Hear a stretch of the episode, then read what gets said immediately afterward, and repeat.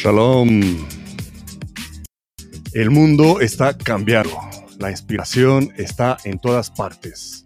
Nunca ha sido tan fácil conectar, compartir y unir a la gente. Estamos aprendiendo de los demás y encontrando lo mejor de nosotros mismos, desafiando nuestras creencias y compartiendo nuestras vulnerabilidades, superando nuestros miedos y transformándonos para que podamos transformar el mundo. Creo que pasar tiempo mirando o escuchando a personas inspiradoras abre tu mente y estimula nuevas ideas. También creo en el poder de la tutoría personal para transformar al individuo.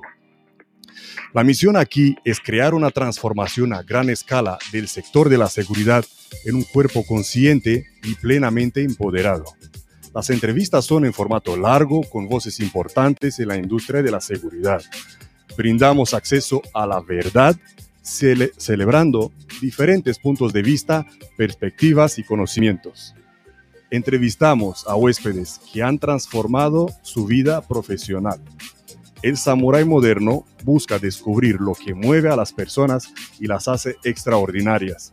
No se trata de mirar o escuchar pasivamente, se trata de aprender, crecer y transformarse. ¿Hasta dónde podemos llegar? Este es el samurái moderno, el moderno.com. Yo soy Todd y mi invitado de hoy es Alejandro Casaglia. Bienvenido Alejandro. Hola, ¿cómo estás, Todd? Muy bien, muy bien. ¿Qué tal ahí al otro lado del charco? Alejandro nos habla desde Buenos Aires. Aquí estamos, en plena, en plena pandemia y con lluvia. Así que, con lluvia. Bárbaro. Alejandro, eh, para la gente que se sorprende, porque la foto del evento es un poco diferente, ¿no? Cuéntanos, eres un, eres un guerrero, eres un luchador. Dinos por lo que has pasado durante todo ese encierro. Sí, bueno, el año pasado tuvimos COVID, toda la familia, y este año, como no podía, como dicen, este, que hay siempre segundas partes, este año nos volvimos a contagiar. Y bueno, casualmente, ayer día domingo nos dieron el alta Afortunadamente lo pasamos leve, pero, pero bueno, 20 días encerrados.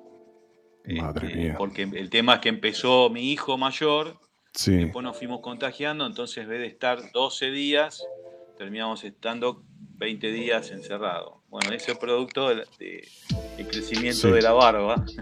Así que por eso estoy diferente a las fotos. Madre mía, madre mía. O sea que, eh, ¿y de vacunación? No, el tema es que mm, la verdad dos cosas pasa. Primero que no hay cantidad de vacunas en, Argentina. Mm. Eh, ha habido problemas con la adquisición de vacunas mm. y se empezó primero a vacunar a la gente mayor, eh, mayor de 70 años, ahora están con los mayores de 60 años. Bueno, eso trajo algunos problemas, hubo un escándalo con el tema de las vacunas acá. Eh, se vacunó gente joven. De todas maneras, nosotros al haber pasado la enfermedad y sobre todo dos veces, tenemos anticuerpos, con lo cual no, no hmm. según nuestro médico, que es un médico importante, un, científico, no tenemos, digamos, eh, apuro de vacunarnos y nos da la posibilidad de seguir viendo cómo avanza el desarrollo de las vacunas, porque son vacunas que se han sacado con muy poco tiempo de estudio y habría que ver cuáles son las reacciones adversas. Así que bueno, por suerte nos contagiamos, por suerte nos curamos y, y por suerte estás aquí hoy para contarlo, ¿eh? Por suerte. Sí, por supuesto. Me alegro, me alegro, me alegro que estás bien y que, la familia no, no, está, no llegó a mayores. Vamos a seguir con la introducción. Eh, la mayoría de los que nos ven ya saben quién es Alejandro ya saben. Pero voy a hacer una, una corta introducción, eh, una humilde introducción de, Alejandro. Eh, Alejandro es experto en seguridad internacional, investigador y docente en varias universidades. Eh, está avalado por cuatro décadas de experiencia. Ha sido subcomisario, comisario, comisionado mayor, asesor y docente de organismos como Interpol, Naciones Unidas y Mercosur ya luego me explicas lo de comisionado, comisario, cuál es el equivalente en el, en el occidente. Alejandro ha tenido bajo su responsabilidad la seguridad de las instalaciones de la Oficina Subregional para América del Sur del Interpol. Ha sido el jefe de seguridad, ¿verdad? Sí. Actualmente coordinador y o consultor de varias organizaciones internacionales, internacionales como CISEG, Consejo Argentino para las Relaciones Internacionales, CARI, AIM, Instituto Superior de Seguridad Pública, Global Initiative Against Transnational Organized Crime, entre otras. Es también aprendiz en decenas y decenas de cursos de formación que he puesto decenas y decenas solo para no estar aquí eh, minutos y minutos eh, enumerándolos, perteneciente a más de una docena de organismos internacionales, autor de varias publicaciones en torno al terrorismo islamista, condecorado con varias medallas y embajador de buena voluntad del Estado de Israel. Shalom, Alejandro. Shalom. Dios, ¿por dónde empezamos, Alejandro? Eh, cuéntame, ¿por dónde empezó todo? ¿Cómo, ¿Cómo entraste en este sector? Y mira, empezó hace muchos años. Yo tenía 19 años, salí mm. de, la, de la escuela secundaria y en ese momento había servicio militar y yo opté por ingresar a la Policía Federal Argentina. Eh, siempre había tenido la inquietud por el tema de la seguridad, sin saberlo, porque uno cuando es chico solamente ve series de televisión. Sí. Y bueno, y entré en la Policía Federal, hice tres años mi carrera de oficial en, la escuela de, de, cadetes, salí de ahí y bueno, y empecé a trabajar en la policía y los primeros años me dediqué a la, investigación criminal, eh, trabajando, me especialicé en el tema de asaltantes de bancos y blindados. Durante muchos años trabajé, trabajé eso, que es un trabajo apasionante. Hubo una época en finales de los 80 y mediados de los 90 donde hubo muchos asaltos a bancos en Buenos Aires, en Argentina y trabajábamos mucho ese, ese tipo de cosas. Así que estuve ahí hasta que en el año 97, eh, em, empujado por un, por un gran maestro que tuve yo, que fue director de Interpol, y fue en salida, que fue jefe mío también, y por mi esposa, eh, comencé a estudiar en la Universidad de la Policía Federal. Y ya desde el comienzo del estudio, o sea, paralelamente, trabajaba en la policía y, estudiaba. Eh, ya desde, que empecé a, estudiar, empecé a, concentrarme en los temas de terrorismo. El terrorismo que se conocía acá en la región, el terrorismo de Colombia, el terrorismo en Perú, este, y eh, empecé con esos temas. Bueno, el destino a veces te ayuda, y primero fui a trabajar al Departamento de Asuntos Extranjeros, que es el que se encarga de doble función. Por un lado, las custodias de los funcionarios extranjeros que vienen acá. Trabajé cuatro años en, protección de, funcionarios que venían de visita, presidentes, eh, en cumbres internacionales. Y también la otra función que tenía extranjeros era investigación de delitos cometidos por extranjeros. Ahí empecé a trabajar un poquito el tema de la mafia china, que recién empezaba acá en la Argentina, empezaba a conocer. Y bueno, y después salió una convocatoria en la regional para América del Sur de Interpol. Buscaban una persona que tuviera eh, conocimientos académicos. Yo ya había terminado mi licenciatura en Relaciones Internacionales y ya había hecho mi, maestría en Defensa Nacional, y, pero que aparte tuviera experiencia operativa. Y ahí postulé, postulé y estuve eh, unos tres años y medio trabajando en la, en la Oficina Regional para América del Sur como responsable de las áreas de terrorismo y de narcotráfico. Wow.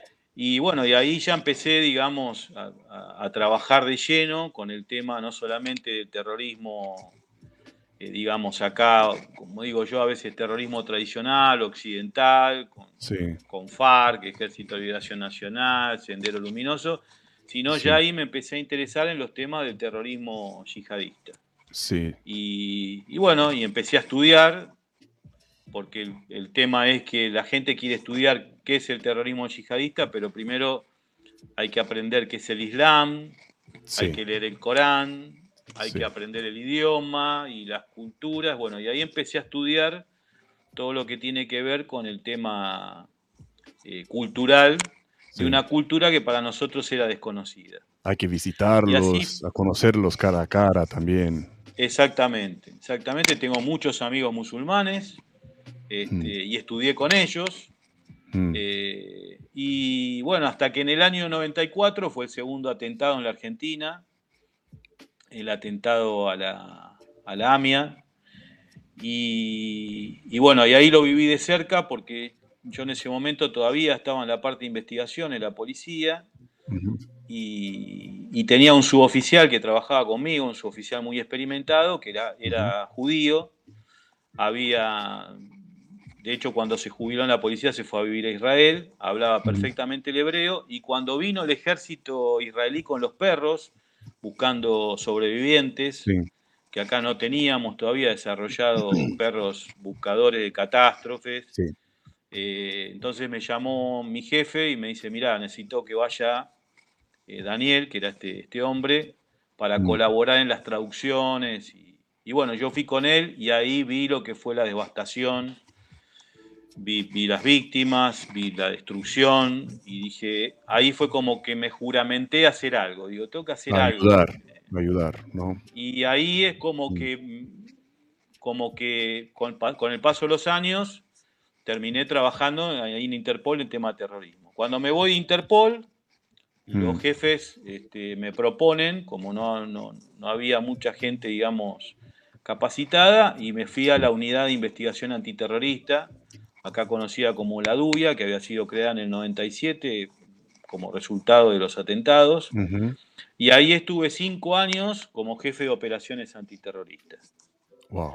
Así que a finales del 2012 me, pensioné, me retiré de la Policía Federal y en el 2013 entré en la Policía Metropolitana de Buenos Aires. A ver, ¿cómo es que te jubilas en un lado pero sigues? Aquí entendemos por jubilar que me retiro ya. No, acá en realidad, eh, y sobre todo la otra vez hablaba con una persona y decíamos, la gente de inteligencia no se jubila nunca. Sí, sí. Este, yo conozco, tengo amigos muy grandes, muy grandes, personas muy mayores, que han trabajado y siguen vinculados porque leen, porque se interesan y porque siempre tienen alguna información para aportar y es como que no te vas nunca. Mm. Así que bueno, ahí entré en la policía, eh, después el jefe de policía decidió que la ciudad debía tener una unidad antiterrorista, así que la fundé y bueno, y así estuve hasta, hasta hace unos meses atrás, este, trabajando el tema de terrorismo en, su, digamos, en, todo su abanico de posibilidades. Sí, y hablando de hace unos meses atrás, ¿no? Entiendo que no, no, esta unidad no ha descansado. Los terroristas tampoco han descansado durante, durante la pandemia. ¿Qué tal, qué, tal, ¿Qué tal ahí en Argentina durante, durante este encierro, durante esta, este freeze, este congelo? Y el, problema que hemos tenido acá es el problema que ocurrió en varias partes del mundo. El tema es que la concentración del esfuerzo eh, de la seguridad se hizo en el tema de, la pandemia. Eh, se, necesitó utilizar la mayoría de los recursos eh, eh, abocados al tema de la pandemia. Acá hubo, el año pasado hubo un encierro total y la policía estaba abocada a los controles, fundamentalmente controles de ingresos, controles de rutas, eh, es decir, controlar que la gente estuviera inmovilizada. Y eso produjo un cambio, un cambio, por ejemplo, en la delincuencia local y produjo algunos, este, digamos, algunos parates, algunos, eh, algunas estancias eh, entre comillas, tranquilas, que sirve para que esta gente se mueva, porque, porque hoy acá, digamos, células eh, operativas, es decir, células que estén dispuestas en este momento a hacer un atentado. Solamente hay unas células de grupos anarquistas, bueno, en el sur hay unos grupos este, que pertenecen a grupos de, indígenas o, de poblaciones... Eh, Rebeldes, ¿no? Digamos. Claro, que, están actuando ahora. Pero en ese momento como que el país estaba inmovilizado. Pero esto es como cuando ETA hacía sus, sus, este, su salto al fuego con, el gobierno español y aprovechaban para rearmarse, para reorganizarse. es un cambio de enfoque. claro, mientras tanto las fuerzas de seguridad eh, abocadas al tema de la pandemia. Entonces, eh, digamos que, que las fuerzas de seguridad no tuvieron tiempo de, de, trabajar en la temática mm. eh, con todas las, falencias que hay, porque falta gente y, faltan especialistas, y teniendo en cuenta que no tenemos la misma problemática que Europa, eh, pero que la problemática está. Y el otro tema es que ellos, mientras tanto, continuaron, vos sabés que ellos se mueven mucho por las redes, con su proceso de captación, de radicalización, y eso, eso no ha tenido un parate, al contrario, al estar encerrados, es como que el intercambio de material y todo lo que llega de, mm. de, los grupos terroristas llega y se difunde. Sí. ¿Es Argentina como un buen caldo de cultivo, digamos, en cuanto a la captación también? Y en todo el mundo hay captación. Eh, acá lo que pasa que, bueno, ya nosotros lo hemos sufrido con, digamos, con Hezbollah, con la rama chiita del Islam, no con la rama chiita, digamos, metiendo a los musulmanes en el medio, sino con una, con una organización terrorista eh, perteneciente a esa rama del Islam, y lo hemos tenido en 92 con la voladura de la Embajada de Israel y en 94 la voladura de la AMIA. Y, y bueno, y, y eso ha producido que, si bien los procesos de reclutamiento y radicalización por parte de, de, Hezbollah son muy diferentes a lo que es eh, Al Qaeda o, ISIS u, otras organizaciones islamistas, pero hay un caldo de cultivo porque tenemos chicos, vos sabés que cuando hay frustración, cuando hay cuando hay discriminación, cuando hay islamofobia, en los chicos jóvenes, en las etapas, digamos, de, muy bajas de edad, eh, el mensaje radicalizante entra. Y no estamos ajenos a eso, pero de todas maneras no, no, tenemos un control exhaustivo de, cuántos jóvenes se están radicalizando, ni, porque, no, no, no estamos, digamos, las prioridades quizás son otras no hay mucha gente capacitada, poca gente que, está capacitada, o se ha ido, se ha jubilado, o estamos en eso, estamos en, alguna etapa de nuestra vida donde nos vamos. Sí, sí. Hablando de aprender. Los jóvenes que están aprendiendo. Sí. Hablando de aprender, Alejandro, eh, ¿te estás formando académicamente actualmente? Siempre sigo haciendo cosas, ¿no? ¿Qué haces? Yo hice mi carrera de grado, hice hice tres maestrías, dos especializaciones, después cursos. Este, eh, yo veo un curso sobre algo que me interesa y veo quién lo da. Y, es para ir actualizándose, para ir también viendo qué piensan otras personas en otras latitudes. Eh, también sigo perfeccionando mis idiomas. O sea, en este momento estoy haciendo inglés y, estoy perfeccionando mi inglés y tratando de perfeccionar mi, árabe. Mm. Y, bueno, y uno va haciendo cosas y estoy analizando, estoy por iniciar mi doctorado, este, porque quiero hacer una investigación sobre, sobre el tema del martirio. Del martirio. el martirio. Eh, ¿En general o el martirio en el Islam? No, el martirio en el, en el Islam. Sí, el martirio, llegar a por qué, por qué los terroristas se suicidan en estos, en estos actos de martirio que ellos llaman, que es una palabra que no está en el Corán, pero bueno, estudiar eso, cómo, cómo les deforman, digamos, su creencia religiosa, cómo los manipulan hasta llevarlos a la situación de que se suicidan por el famoso tema de las 72 vírgenes, el paraíso, etcétera. Entonces quiero hacer una investigación porque no he leído, salvo cosas aisladas, sobre, específicamente sobre el martirio, si bien algunos libros lo tocan. Sí, eh, hay mucha desinformación por ahí también, sí, sí. Sí, me encantaría en cuanto, en cuanto lo tengas hablar sobre ello, ¿eh? porque es un tema muy, muy interesante que, que mucha gente pues eh, sabe lo que ve en la tele, eh, información corta o, o, poco completa, digamos. Me gustaría hablar de ello en cuanto lo tengas, otra vez.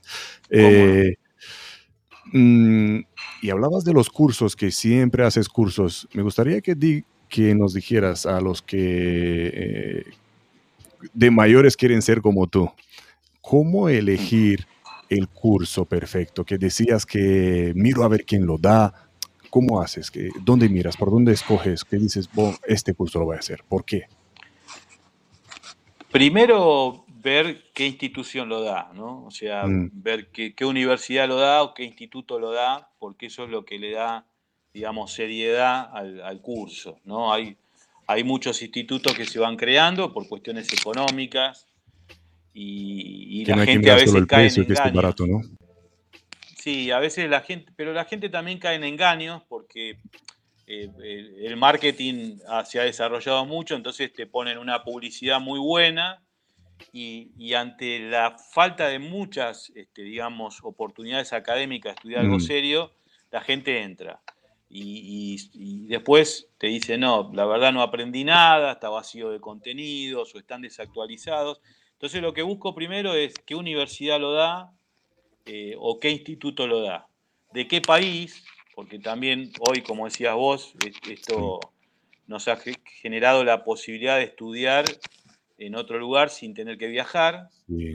Y después también ver quiénes son los, los docentes, porque a veces la institución puede ser muy buena, pero los docentes son, eh, están faltos, digamos, de... hay muy, buenos académicos, pero el problema que ocurre a veces con los académicos es que no tienen la experiencia de campo. Entonces lo bueno es combinar ambas cosas, eh, donde vos escuches un tipo que no te hable de lo que aprendió de los libros, sino que también haya pisado el terreno eh, y que tenga experiencia en, lo que es, si, vamos a hablar de combate al terrorismo, que tenga experiencia en, el combate al terrorismo, que si te va a hablar de, no sé, de jamás que haya estado mínimo en la frontera entre Israel y Gaza, o que si te va a hablar de FARC, que haya estado en la selva colombiana, y bueno, eso, eso es importante pero es muy difícil encontrar. Mm, mm. Pero se, eh, encuentra, eh, hay, hay, muy buenas, hay muy buenas propuestas. El otro problema que tenemos acá es el tema de, bueno, para nosotros el dólar y el euro es muy caro, entonces quizá a veces encontrás buenas propuestas académicas, pero el tema es que se hace insostenible económicamente. Sí, ya, ya. Bueno, eh, pues ya sabemos, eh, ahora quiero eh, volver a ti. Em, una persona que ha pasado por tantos años, 40 años en, el cuerpo de policía, que se ha retirado, pero ha seguido en el cuerpo. ¿Cómo te ha afectado la vida privada, Alejandro? ¿Cómo compaginabas? Y la verdad que mm, los primeros años de mi carrera es que vivía para la policía, Incluso tenemos anécdotas, con mi esposa nos casamos prácticamente sin conocernos. Este, el, primer año de casado fue eh, durante el noviazgo, los últimos meses, como los sueldos acá siempre fueron bajos, yo tenía otro trabajo adicional, hacía seguridad en un shopping, así que nos veíamos eh, el fin de semana, yo no trabajaba en la policía, trabajaba en el shopping, entonces venía ella a tomar un café, nos veíamos una hora tomando un café en el shopping y eso fueron nuestro último año de noviazgo. Después nos casamos y el, primer año de, nuestra, de nuestro matrimonio éramos dos desconocidos porque yo trabajaba mucho de noche y ella trabajaba de día, así que nos encontrábamos a la mañana para desayunar y... y pasar y, delegar y delegar y chao. Y sí, sí, sí, muy, fue muy difícil. Lo que pasa es, bueno, mi esposa ha sido un, gran puntal en mi, vida. Qué bueno. Y, después, bueno, cuando empecé con el tema de los viajes, eh, viajaba muchísimo, mm. eh, perderme cumpleaños, cumpleaños míos, pasármelos en Medio Oriente, o pasármelos en Centroamérica o en el África. Eh, cumpleaños mío, cumpleaños de mi hijo mayor. Mi hijo mayor no, no, no, disfruté tanto su infancia como ahora los, más chicos. Y bueno, y la verdad que fue, en algún momento tuve que compatibilizar y decir, bueno, eh, tengo que dedicarme también un poco a mi familia. Entonces, dedicando los, los fines de semana dentro de las posibilidades, porque a veces me ha pasado estar de vacaciones y que me llamen por teléfono y decir, venite urgente que tenés que viajar a tal lugar porque hay un, hay un problema y bueno, tener que venirme de vacaciones antes con, la recriminación de mi esposa, de mi hijo.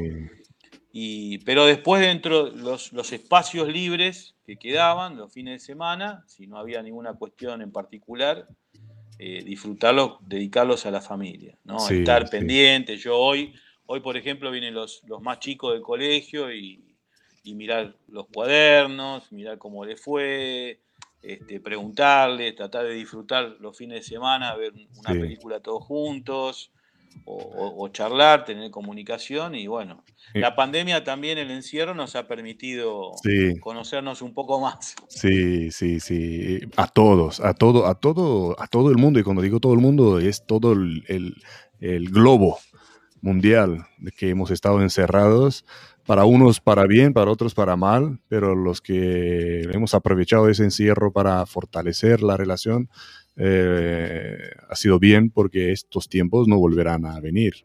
Eh, se abrirán las puertas, empezaremos a trabajar otra vez, a viajar y, ya no, no vamos a volver a estar tanto tiempo sin poder salir.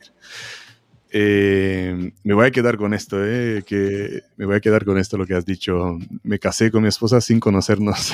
ha sido muy bueno, muy buena metáfora, qué bueno. Sí, es así, es así en este mundo, es así. Mm, y ya que has tenido tanto éxito en tu carrera, Alejandro, un, un consejo para los, para los que están en este mundo, ¿cómo resaltar para, para conseguir trabajo, para entrar, para entrar en el cuerpo a lo mejor? ¿Cómo crees que deberían de, resaltar? Eh, para entrar en un cuerpo policial eh, hay que tener mucha vocación y estar dispuesto al sacrificio, ¿no? O mm. sea, hoy tenemos, tenemos un gran porcentaje de chicos que entran a la policía porque no encuentran trabajo y entran como un tema de trabajo. Sí. Y eso la, vocación es una pasión, es decir, cuando uno entra en, una carrera donde sabe que va a estar mínimo 30 años, eh, tiene que tomárselo con, una, acá a veces usa esa palabra, es, un sacerdocio, este, mm. tomarlo con mucha pasión.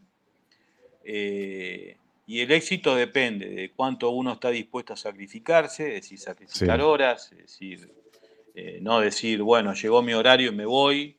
Yo me quedaba, me quedaba a trabajar. Eh, cuando teníamos una investigación eran días y días y sin irte a tu casa, eh, dedicando a esa investigación para que tenga éxito. y después el tema de la capacitación. Hoy en día no alcanza con que el, policía solamente sepa manejar un arma, sino que tiene que aprender eh, un montón de, técnicas, hay, por suerte hay un montón de, posibilidades de capacitarse, porque eso mm. es otro tema que, relacionado con la pregunta anterior, es decir, si no tenés tiempo, ¿cómo haces para estudiar? Y a veces los chicos jóvenes me dicen a mí, y pero jefe, usted cómo, y pero yo también estudiaba eh, y trabajaba al mismo tiempo, eh, y se puede, se puede con sacrificio. El que dice que no tiene tiempo, no es que no tenga tiempo, tiene otras prioridades. Es tal cual. Según tú pones las prioridades en orden, ¿tienes tiempo o, no tienes tiempo? Y más hoy que tenés la posibilidad, porque antes quizá te decían, bueno, no tengo tiempo de ir a la universidad porque se me enciman los horarios de trabajo pero hoy con el tema de la enseñanza virtual, sobre todo la enseñanza asincrónica, donde vos entrás a, ver el material en los horarios que vos eh, tenés libre, lo que pasa, bueno, es, es sacrificio, decir, bueno, resto tiempo de otras cosas. Yo, por ejemplo, mi, eh, hijo chiquito era, pequeño y yo tenía que rendir los, los exámenes en la universidad y decía a mi esposa, bueno, mira, llévalo a pasear, vos, yo me tengo que quedar a estudiar. Entonces ella se juntaba con su hermana, iban con los chicos de ambas a, pasear con los chicos, al cine, a, a la plaza, y yo me quedaba a estudiar, a preparar mis trabajos prácticos para la universidad. Es sacrificio. Y después con el tiempo, a uno le reditúa ese sacrificio, porque viene el éxito, que el éxito también tiene que tener un poco de suerte, pero la suerte hay que acompañarla y empujarla. Sí, sí, sí. Eh, vamos hacia, hacia el éxito. Eh, un, suceso, Alejandro, que te haya enseñado una gran lección de vida. Y mm, hay un montón de, situaciones mm. eh, de mi antiguo trabajo. Nosotros acá, en los finales de los 80, a principios de los 90, pudimos detener una gran banda que se llamó Superbanda, que eran los primeros que empezaron a saltar, a saltar los camiones blindados. Yo era un oficial muy joven, trabajaba con un oficial muy veterano, que me enseñó mucho, que es como mi padre policial. Eh, y dedicamos mucho tiempo y finalmente terminamos desbaratando. Y eso hizo historia en la policía, porque después de eso eh, Ahí, bueno, ahí me condecoraron. Sí. una de mis primeras condecoraciones. Sí. ¿Cómo se siente, Alejandro, cuando, te, cuando recibes una medalla? ¿Cómo se siente? Mira, es una muy buena pregunta. Mm. Cuando, cuando se merece es muy bueno. cuando se merece es muy bueno, porque nosotros empezamos a trabajar esa investigación estos tipos robaban vestidos de policía. Entonces, imagínate cuando íbamos a entrevistar a la gente que habían robado, iba la policía a entrevistar a quien había sido robado supuestamente por la policía. En ese momento no había computadoras, ¿no? Yo soy de la época de, que no había computadoras.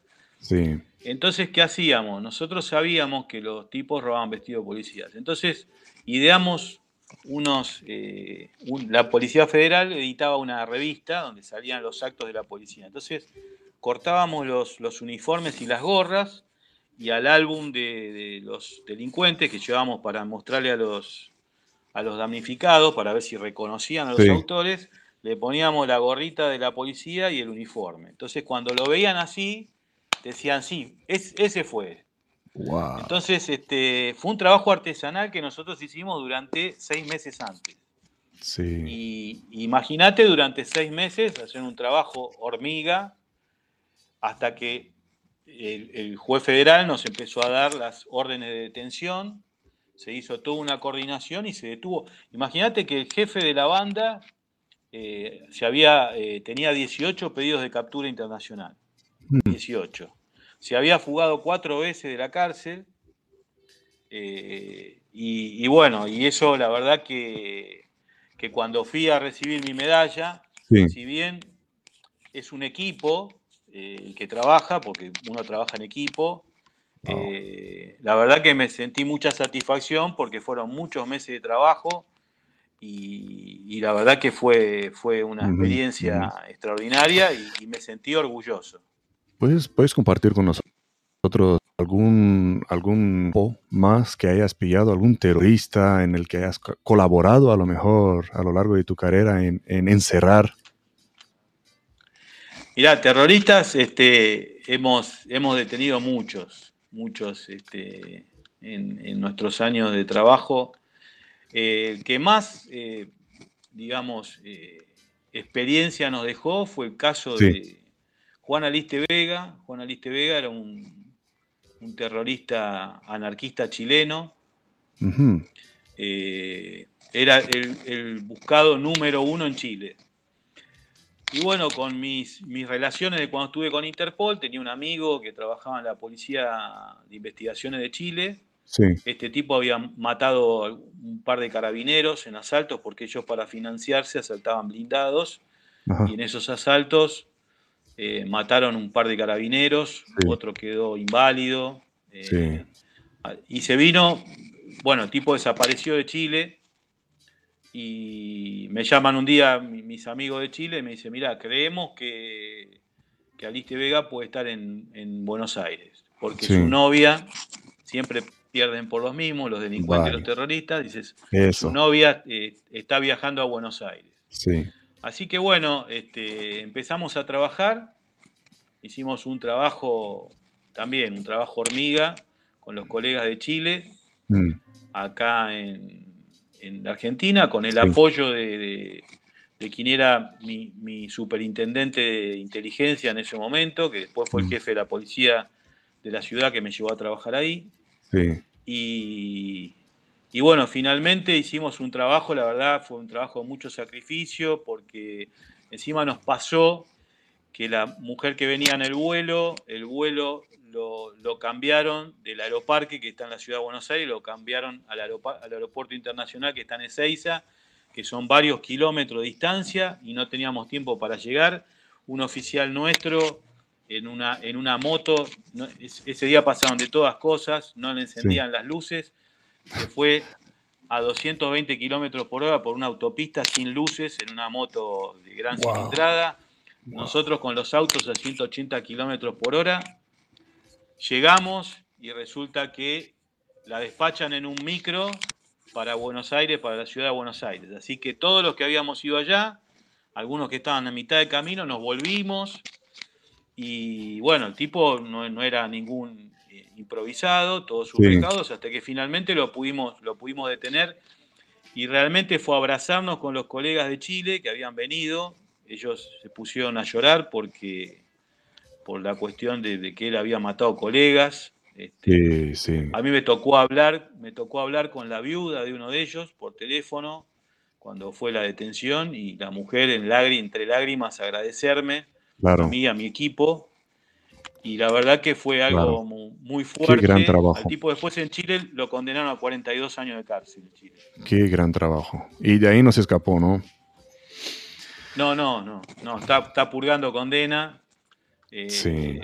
Y espero que no salga por, muchos años porque la verdad que arruinó un tipo muy, muy inteligente, eh, muy peligroso, que a veces el problema que, que tenemos los policías es eso, ¿no? Que nos cuesta tanto tiempo de tener una persona que es muy peligrosa mm. y, que, y que te cuesta tanto tiempo y tanto esfuerzo y resulta que después ves que bueno, los procesos judiciales los terminan liberando y eso, eso es una gran frustración a veces para nosotros. ¿Alguno más, Alejandro? Alguno más, eh, bueno, acá hemos detenido todo, pakistaníes, peruanos de Sendero Luminoso, eh, gente del MIR. Eh, acá hemos detenido un, personaje, un chileno, terrorista, Galvarino a Pablaza Guerra, que fue un terrorista en Chile del MIR y que, bueno, se vino a la Argentina y se hizo un operativo gigantesco para detenerlo y después, eh, por cuestiones políticas, el gobierno le otorgó este, el refugio político, que eso también a veces te, frustra porque hemos detenido muchos terroristas que después terminaron, eh, terminaron con refugio político, cuando en realidad, bueno, la ley de refugio político marca otra cosa, que cuando son delitos graves, bueno, más grave que un asesinato, no hay, bueno, y acá tenemos también gente de ETA, sí, sí, sí. todo como digo yo, de todos los colores y de todas las ideologías hemos, tenido, hemos tenido acá. Qué gran trabajo, ¿eh? qué gran trabajo investigativo, me imagino. Eh, y la realidad supera la ficción, ¿no? esas aventuras, ahí lo que me contabas por la noche. Wow. Sí, eh, sí, mira, por ejemplo, que, cosas eh, un día yo estaba en, cama con una gripe tremenda, todavía por supuesto no existía la pandemia, el COVID, estaba con 40 grados de fiebre en la cama. Y me sonó el teléfono, me llamó mi jefe, que había unos, unos, unos tipos que eran sospechosos de terrorismo, estaban en, un lugar y había que ir a, vigilarlos y eventualmente detenerlos. Y bueno, me levanté de la cama, me pedí un baño este, y, me fui con el riesgo de hasta sufrir convulsiones, ¿no? Pero bueno, como yo te digo, cuando uno tiene, cuando uno tiene vocación y lo toma con pasión, eh, no hay nada que te detenga. Yo me acuerdo ese día, mi, mi esposa me dijo de todo porque me decía, vos estás loco, te pueden agarrar convulsiones. No, pero voy enseguida vengo. Bueno, terminamos trabajando, los terminamos este, enganchando. Sí. Este, y, tus compañeros todos contagiados con gripe. No, creo que no se contagió nadie en ese momento, no había tanto tanta circulación de virus. Wow, wow. Eh, me encantan las anécdotas. Eh. Los que siguen el canal saben que me encantan las anécdotas. Más adelante volveremos con algunas más. Eh. Pero te quiero preguntar sobre algún error del cual has aprendido mucho. Y errores siempre se cometen. errores quizá errores con, con alguna con algún subalterno de uno que ha cometido un error y uno quizá lo resolvió de una manera que no lo tendría que haber resuelto. Eh, error de a, veces haber tenido algunos comportamientos de rebeldía dentro de una institución donde no debe haber rebeldías y que eso haya afectado, digamos, la relación con algún superior y que, bueno, que me haya costado un pase, un, un traslado. Eh, eh, pero bueno, siempre se cometen errores porque el que hace se equivoca. Y, bueno, y errores también en el pasado. Errores en el pasado que, la preparación académica, el estudio, te lleva a resolver. Por ejemplo, yo me acuerdo cuando fueron los ataques en el 2001, todas las personas que andaban con un Corán abajo del brazo eran sospechosos de terrorismo, ¿no? Y uno y uno quizás generalizaba y después cuando uno empieza a estudiar y empieza a conocer eh, verdaderamente lo que es el Islam, lo que son los musulmanes, uno ahí se da cuenta de los errores que cometió por desconocimiento. Por eso digo que es fundamental el, aprender, ¿no? Es decir, eh, poder, eh, poder aprender y, y, no cometer este tipo de errores que termina haciendo daño, porque lo único que termina es acrecentando el resentimiento o cometiendo errores sobre personas que son como nosotros, que nada más que profesan otra religión, quizá hablan otro idioma, pero que son pacíficos y que quieren paz como nosotros. Y bueno, eso, eso sí, uno se reprocha de no haber, eh, de no haber de, muy joven, haberse preparado para estas cosas. Mm. Pero bueno, uno después con el tiempo lo va remendando yo siempre cuando doy mis conferencias, mis charlas, mis clases, eh, siempre trato de sacar del error eh, y decir, miren, el 98%, 97% de los musulmanes es gente como nosotros. Este, los, más, eh, digamos, los, más perjudicados en, esto, en estas atrocidades que, que cometen estos terroristas que no son musulmanes, porque eso no es Islam, los más afectados son los musulmanes, porque cuando vos ves los principales atentados se llevan adelante en países árabes, en países musulmanes y, mueren musulmanes, ¿no? Entonces, sí, y tú ves por la calle luego manifestaciones diciendo, no sois musulmanes, no sois musulmanes, de, los, sus hermanos, digamos, que no los reconocen. Tal cual, y ahí, ahí también, porque ahí la sociedad te dice, bueno, pero no sale ninguna autoridad del Islam a hablar en contra y entender de que ellos no tienen una estructura, sobre todo el sunismo, no tiene una estructura jerárquica como tenemos los cristianos, que, tenemos estructuras este, eclesiásticas, donde, por ejemplo, para los católicos habla el Papa, que es la autoridad máxima, y él habla en nombre del catolicismo, o el patriarca que habla en nombre de los ortodoxos. Eh, ellos no tienen, entonces Acá ante el desconocimiento pasa lo mismo. Y, pero no sale nadie a recriminar. Sí, salen a recriminar. Yo tengo libros de eruditos eh, musulmanes que hablan contra el terrorismo, que cuentan que no es Islam. Lo que pasa es que son libros que no llegan a la mayoría de la gente y ahí también es donde nos equivocamos. Ya, pero lo que hoy en día lleva, llega a la mayoría de la gente son las redes sociales. Entonces, si no lo ven en las redes sociales es, lo que, es que no ha pasado.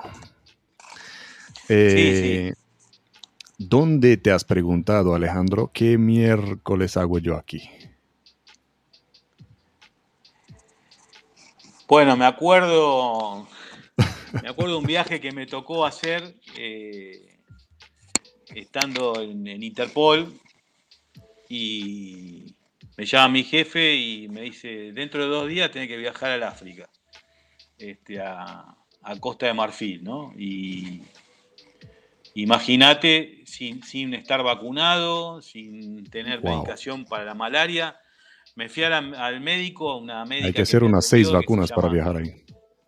Tal cual. Bueno, yo me fui mm. sin nada. Lo único que me llevé fueron aerosoles repelentes de insectos. y con eso me fui. Mi, esposa nuevamente me decía, estás loco. Loco. Y claro, llego, llego al aeropuerto, había una, como, como suele pasar en muchos países africanos, una convulsión, una revolución.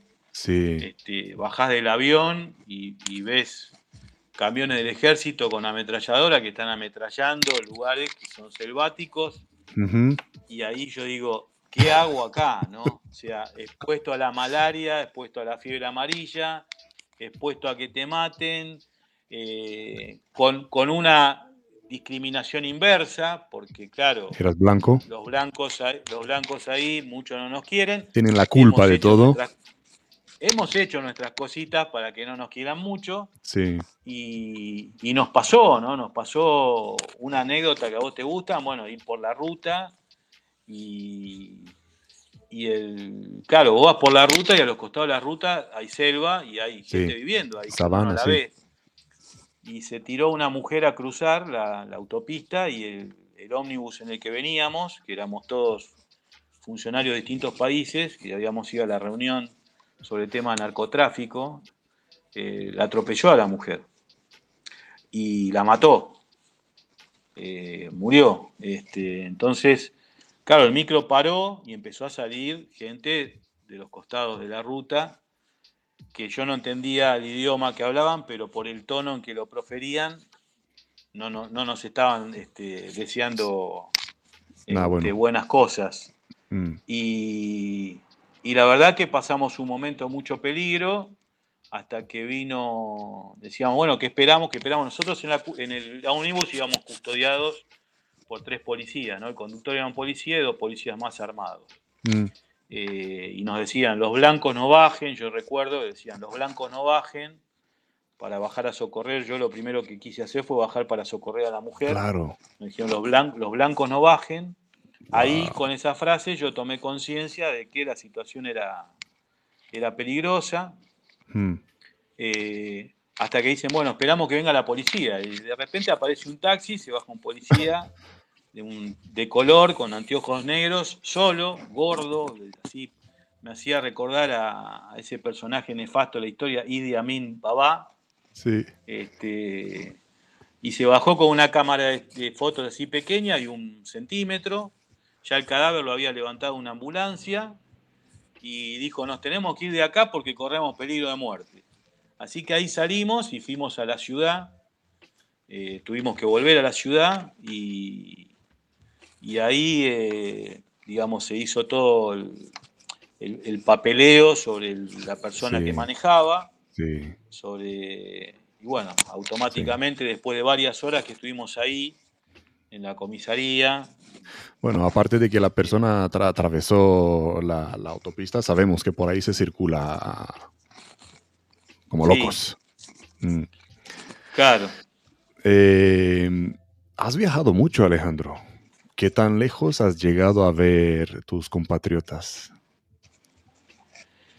Sí, viajé, viajé mucho. Viajé mucho. A algunos lugares viajé muchas veces. Por ejemplo, en España he estado unas 15 veces, en Francia he estado unas 10 veces, pero después he viajado a, bueno, a Medio Oriente, eh, gracias a una fundación. Eh, una fundación de acá hmm. que me financió eh, el viaje, me invitaron a viajar y pude conocer. Y después sí, tanto por Interpol como por la policía he viajado Sudamérica, todo Sudamérica, estado en Centroamérica, bueno, en Estados Unidos, he ido a representar a Argentina a las, al inicio de sesiones del Comité Interamericano contra el Terrorismo de la OEA. Eh, creo que lo único, el único que me falta conocer, el único continente es Oceanía. Después conozco conozco todos los, continentes. Y te lo pregunto porque es fácil reconocer vuestro acento, el argentino, es fácil reconocerlo. Y si lo escuchas, aún, hablando, aunque sea el inglés con acento, el inglés hablado por un argentino, está claro. Lo reconoce. Bueno, en Israel es donde, en Israel es donde más argentinos me he cruzado, ¿no? Sí, ¿no? Sí, sí. Sí, en Israel hay, hay muchos argentinos. Este, y ahí es donde más argentinos me, me, he topado. Pero después en, todas, en todas partes siempre hay, eh, hay, hay algún argentino, hay. ¿Qué tal, ¿qué tal en por España, en Europa. Israel sí, me apasionó. Eh, yo hice un viaje que, visitamos eh, Turquía, mm. Jordania, Israel, cada uno con su particularidad. Eh, Turquía mm. con, una historia impresionante y Jordania me gustó mucho, pero Israel, claro, el, tema que cuando uno toma conciencia de que gran parte del territorio es un, es un, es un desierto y que uno, uno ve las obras, las obras que han hecho. Eh, es un oasis. claro, y conocer conocer, digamos, las dos, eh, los dos extremos. Por un lado, las, las, cosas antiguas, eh, Jerusalén, eh, visitar Masada, que, uno lo había visto en las películas o leído en los libros, y de repente vas a Tel Aviv, y una ciudad del primer mundo, moderna, ultramoderna. Entonces, digamos que es algo impresionante. Ahí tuve posibilidad de visitar de todo, universidades, mm. hospitales, ver, lo que era un hospital, visité la Cancillería, la mm. verdad, bueno, visité el, Museo de la, de Shoah, eh, que también me, movió mucho. Eh, la verdad que muy, muy, sí. muy interesante, muy, muy interesante, muy no es lo que se ve en la Espero volver. No, no, no. Está claro. O sea, me pasa el otro día, hablaba con un amigo mío colombiano. Yo cuando viajé la primera vez a Colombia, unos días antes había visto una película de Harrison Ford que hablaba sobre el narcotráfico en Colombia, donde claro, yo cuando fui me despedí de la familia, dije no vuelvo más, me matan, me secuestran, y de repente llegué a una ciudad como Bogotá, una ciudad súper, en ese momento estaba militarizado, súper tranquilo, podías ir a todos lados, ningún problema. Y pasa lo mismo cuando fui a Israel, o sea, la gente cree que, la gente anda por la calle con casco y chaleco antibalas, y después vas y es una ciudad ultra segura. Y Jerusalén te pintan como que en Jerusalén están permanentemente matándose. Y, si bien sí hay algunos hechos, como en cualquier país, porque cuando me preguntan, me dice, ¿qué tan inseguro es? Es tan mm. inseguro como puede ser Buenos Aires, o como puede ser eh, Madrid, o como puede ser París que puede ocurrir un hecho, pero digamos, por lo general vos te movés y vas a todos lados y no hay ningún, problema. Y es, imagínate, eh, en París no, no te llegan bombas desde Bruselas o desde Madrid o lanzadas desde Alemania. No se tienen que proteger de bombas que vienen de todas partes. En Israel sí, se tienen que defender de cientos y cientos de bombas, de cohetes que están lanzando. Y bueno, esa es la situación ahí. Em, vamos a volver a ti otra vez. ¿Te han puesto algún apodo, algún nombre de guerra, Alejandro? No, cuando trabajé hace muchos años, por mi, por mi baja estatura, este, me decían petizo, enano, pero digamos, eh, mi, apodo por lo general la gente me llama Ale. Ale, eh, vale. En todas partes del mundo que me escriben, Ale, primero arrancás, viste, con la formalidad, Alejandro, y después con el crecimiento, digamos, de, la confianza, siempre Ale. Eh, mm. Ale, Alex. Eh, y Gabriel era cuando te llamaba tu madre, cuando estaba enojada contigo. No, Gabriel, eh, hay gente que me ha llamado Gabriel, hay gente que acostumbra a llamar por el segundo nombre. Sí. Por eso eh, mis dos hijos menores tienen un solo nombre para evitar eso. Pero tampoco, tampoco me enoja, porque aparte, digamos, mm. mis dos nombres son, son dos nombres históricamente importantes, ¿no? sí. Entonces no, no, no me molesta, pero cuando me dicen Ale, digamos que, me, siento me siento cómodo por, la confianza, por supuesto una persona que conozco recién, eh, pero cuando me dicen Ale es como, es como que ya me, siento cómodo, relajado, y decir, bueno, ya hay confianza entre nosotros claro. y me siento bien. Claro, se rompe el hielo, sí. Eh, Alejandro, uno de tus mayores desafíos. Mi mayor desafío, lo que más me, lo que más me cuesta es el inglés. Mi mayor desafío es aprender a hablar correctamente inglés. No, pero eh, no sé, hoy ya desafío, porque yo ya estoy en, la etapa de final de mi, carrera.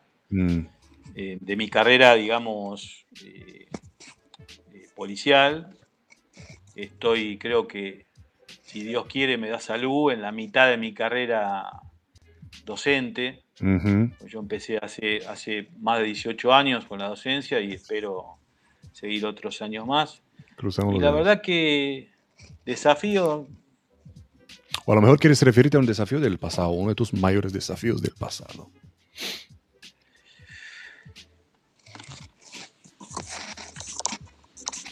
La verdad que eh, sí, mi mayor desafío es haber llegado a un destino nuevo mm. eh, y, no, y no, no saber cómo moverte y mm. sentirte inseguro hasta que después te empiezas a mover. Yo me acuerdo cuando fui a mi primer destino operativo, yo llegué, eran toda gente grande, toda gente con mucha experiencia, y yo llegué y era, era prácticamente un, niño.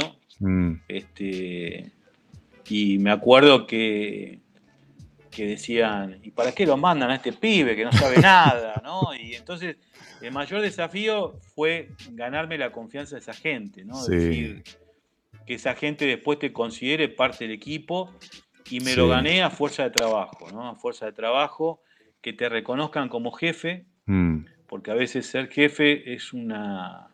Eh, jefe y líder. Es una diferencia. El tema es, siempre me planteé eh, siempre tenía, cuando íbamos a hacer un allanamiento eh, a, una banda de delincuentes donde había riesgos, que fueron infinidad de veces, eh, yo siempre fui adelante. y eso me valió ganarme el respeto de mi, de mi gente, de mis subalternos. Entonces, como siempre digo yo, yo nunca pido que nadie haga lo que yo no estoy dispuesto a hacer. Gracias, Alejandro Magno de tu equipo. Sí, no, no, es por una cuestión de heroísmo, ¿no? Sino es por una cuestión de que si, si yo digo, si, si no te da, porque puede ser, yo me acuerdo una vez vino uno y me dijo, yo, mira, yo soy, yo soy cobarde. Bueno, listo, quédate haciendo mm. funciones administrativas eh, tuvo la valentía de venir y decirlo, porque íbamos a hacer un operativo, y mm. dije, bueno, vos vas conmigo acá, y me dijo, no, yo, no. Pero no es por una cuestión de valentía, es por una cuestión de que si no estás dispuesto a hacerlo, dedicate a otra cosa. Yo cuando entré a la policía tuve un gran maestro que fue mi primer jefe, y acá hay una, no es por hacer publicidad, pero había una empresa de café, Bonafide, y que antes se repartía los empleados iban en una especie de bicicleta con un canasto adelante, iban repartiendo. Entonces me decía, si no, si no, eh, si no te gusta la policía, porque al principio el tipo me castigaba bastante, después fue un gran maestro, un gran amigo. Si no te gusta la policía por, lo excesivo del trabajo y del sacrificio, dice, anda a vender de café, Con, la, con la bicicleta. Y en realidad tenía razón, si no te da como para este trabajo, tenés que dedicarte a otra cosa, porque las personas, todos sirven para distintas cosas. Entonces, yo me planteé siempre de que, eh, yo dije, el día que tenga miedo, me tengo que ir. Y no es por no tener miedo, porque uno no está loco, o sea, el miedo siempre está. Cuando vas a un operativo. Qué bueno. Este, y antes, en, mi época, no se usaba chaleco antibalas. Ya, ya. ahí íbamos así, como íbamos, con nuestras pistolas, nuestras escopetas, a que salga lo que salga. Y con los ojos abiertos, eh, espabilados. Así hemos tenido, hemos tenido muchos caídos, muchos compañeros que fallecieron. Pero bueno, después por suerte se fue perfeccionando los sistemas cuando empezaron los grupos especiales acá. Hoy, por ejemplo, una irrupción la hace el grupo especial mm. y los investigadores, digamos, entramos después. Eh, entonces se ha ido perfeccionando esos sistemas, la gente se capacita, pero bueno, a veces no hay tiempo, a veces te toca estar en el medio de una situación y no hay tiempo y uno actúa lo, mejor que puede, ¿no? Sí. Y, ya que estamos ahí, ya que estamos ahí en tu carrera, ¿Qué te enorgullece de tu vida profesional, Alejandro? Y eh, me enorgullece primero el reconocimiento de mis, de mis compañeros. O sea, cuando mm. alguien me escribe y me dice, yo estoy orgulloso de haber trabajado con usted o bajo sus órdenes, me, llena de orgullo, porque digo, bueno, mm. algo dejé. Eh, me llena de orgullo cuando cuando pasan los años y un, lugar donde trabajaste, mm. te llaman y te dicen qué época, qué buena época que trabajo. Eh, me enorgullece, el, digamos, que también que, alguien que no pertenece a la, fuerza también te reconozcan. Mm. Y te enorgullece que te digan que sos un, gran profesional porque uno se ha esforzado para eso. Eso te llena de orgullo eh, más allá de los premios, porque a veces hay veces que uno ha merecido premios y no, y no han llegado por cuestiones de los, amiguismos que a veces hay ¿no? en las instituciones. Pero por eso cuando me preguntaste qué sentí con mi, con mi distinción en, el acto central de la policía, la verdad fue mucho orgullo porque cuando te lo mereces es bueno. Mm, Pero sí. me llena de orgullo haber trabajado tantos años y haber estado tantos años vigente y, me llena de orgullo que en todos los lugares donde me tocó trabajar, en las distintas funciones, he dejado mi huella, ¿no? Porque yo a, veces hablo con gente que estuvo en investigaciones cuando yo empecé, algunos ya están jubilados, algunos son muy veteranos, y me cuentan qué bueno esa época cuando trabajamos, mm. acordás esta cosa. Me llena de orgullo a ver, cuando trabajé en Interpol, donde gente que me conoce y me dice, la verdad que cuando trabajamos no había medios y qué bien que trabajamos. Me llenan de orgullo esas cosas, ¿no? Y, me llena de orgullo trabajar y, que, poder mirar a mis hijos a los ojos, ¿no? Porque haber vivido siempre de mi trabajo, me enorgullece haber sido un profesional, haber trabajado con esfuerzo, con honestidad, con transparencia. Eso me llena de orgullo. Sí, qué bueno. Y seguro que a, tus hijos también les orgullece, enorgullece tener un padre como tú. Sí, ellos muchos no saben porque yo siempre cuento una, anécdota. Mi hijo mayor eh, se enteró que yo era policía, creo que tenía 18, 19 años, y un día me preguntó, ¿vos sos policía? Así que imagínate, claro, como yo ¿Cómo así? nunca, casi nunca usé uniforme, entonces nunca me vio. Sí.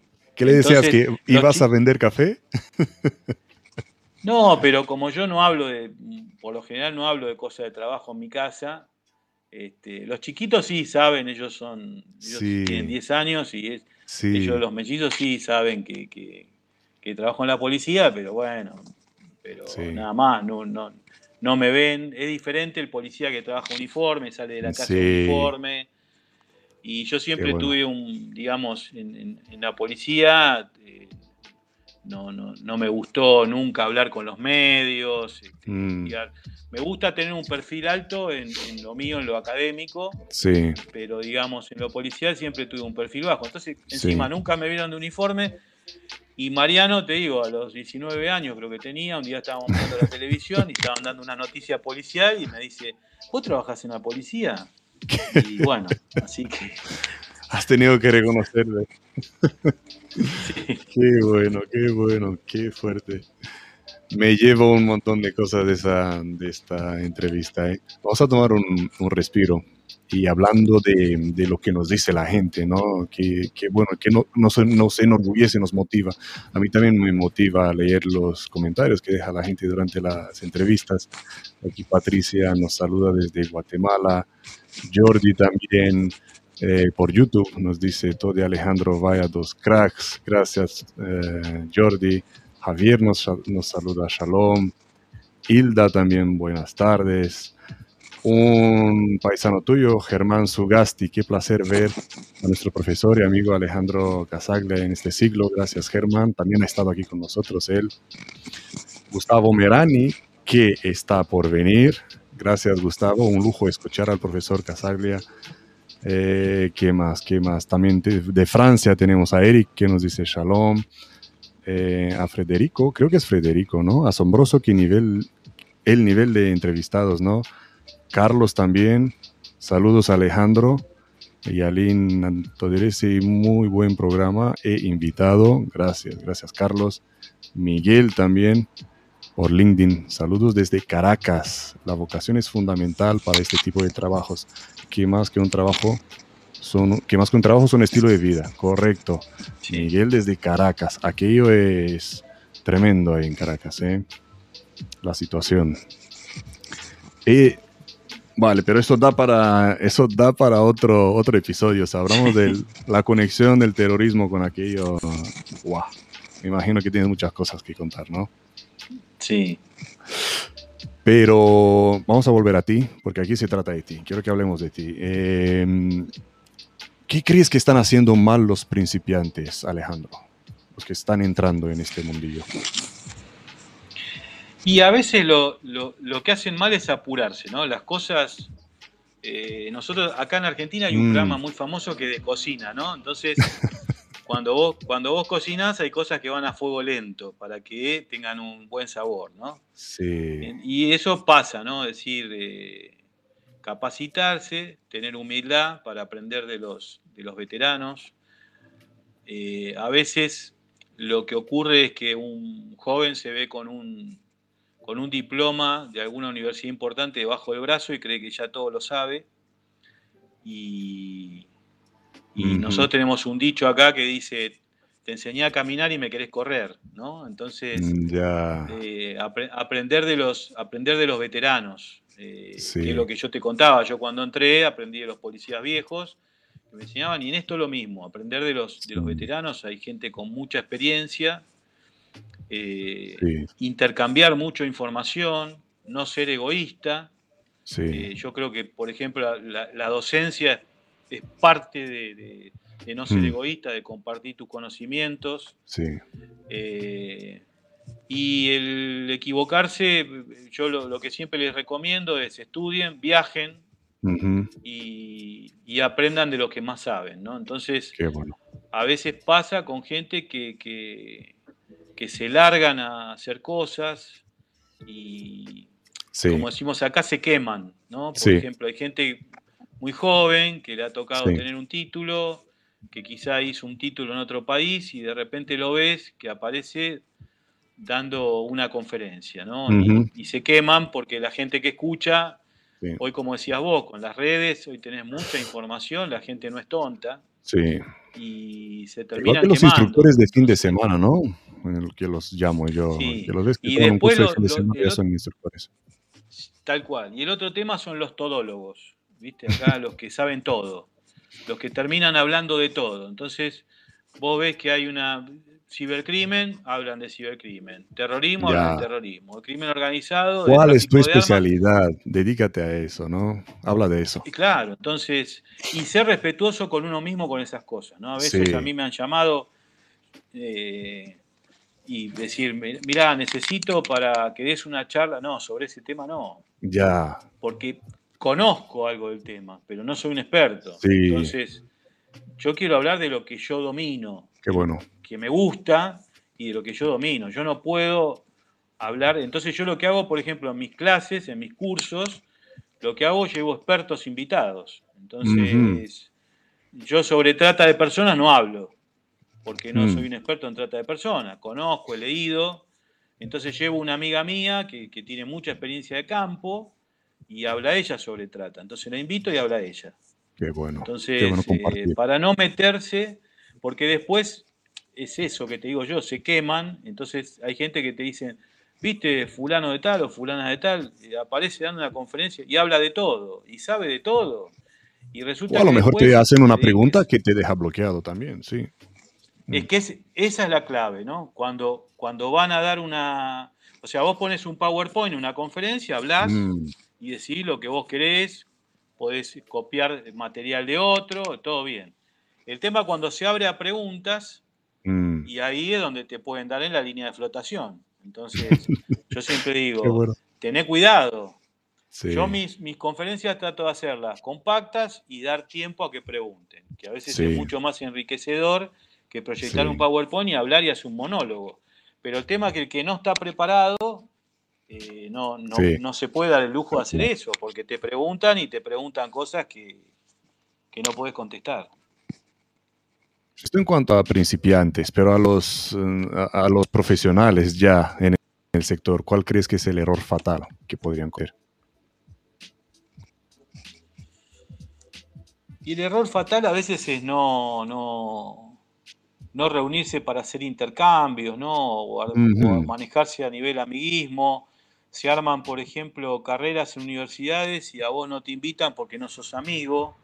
Y entonces invitan a otro. Y yo lo que digo es que lo que habría que hacer Sí. es, nosotros acá somos pocos, o el tema de terrorismo somos pocos. Eh, entonces, dentro de todo tengo muy buena relación con todos.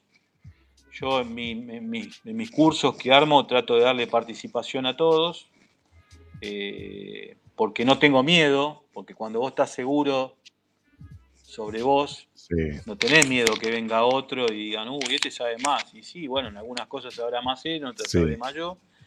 Eh, pero no manejarse por cuestiones de amiguismo. Es decir, de- si tengo que escribir un, compilar un libro y bueno, voy a compilar con artículos, quizá con este tipo yo no me sentaría a tomar un café o a tomar un, un whisky, Eh, pero tengo que reconocer que es un gran profesional y lo quiero en mi equipo. Vale, vale, Eh, vale. Entonces Compartir, quizá ese tipo sí. de cosas. Y Sí, abrirse sí. mucho, ¿no? Abrirse mucho, tratar de, de tener ex- experiencias Mm. en otros lugares. Yo, gracias a, a- a David Garriga, CISEC, yo estoy dando clases en, en algunas universidades de España y hago lo propio, convidar eh, eh, gente de otros lados que vengan a dar clases acá. Y abrirse, yo lo que digo es abrirse, no, no Sí. tener miedo. Y aprovechando que has nombrado a David, a David para David Garriga para agradecerle habernos puesto en contacto. Sí, Sí, bueno, David es una, es una de las personas de las cuales hay mucho para aprender y entre eso estas cosas, es decir, Sí. que no es, no es mezquino, es una persona que abre puertas, que da Sí. posibilidades, bueno, a veces, a veces eh, por ser demasiado bueno te, te traicionan, pero bueno, pero uno Mm. tiene que hacer experiencia sí, y David es una de esas personas que me ha dado Sí. la posibilidad de dar clases en España, sí, eh, de que me ha dado un, un lugar de participación desde acá, de, desde Latinoamérica, Qué y bueno. tratamos nosotros de ser recíprocos Sí. Este, con, con él y con la gente del equipo de CISE, que es un gran equipo, Buenísimo. no solamente David, hay, hay, hay muchos amigos que componen CISE, que es un gran equipo que está creciendo día a día y que, Y que para tenemos posibilidad de hacer muchas cosas. Sí, para quienes quieren saber más de David, pues él ha estado entrevistado aquí, así que buscan el canal con el no- nombre Sí, David sí. Garriga, que tengo una entrevista con él también. Muy buena entrevista.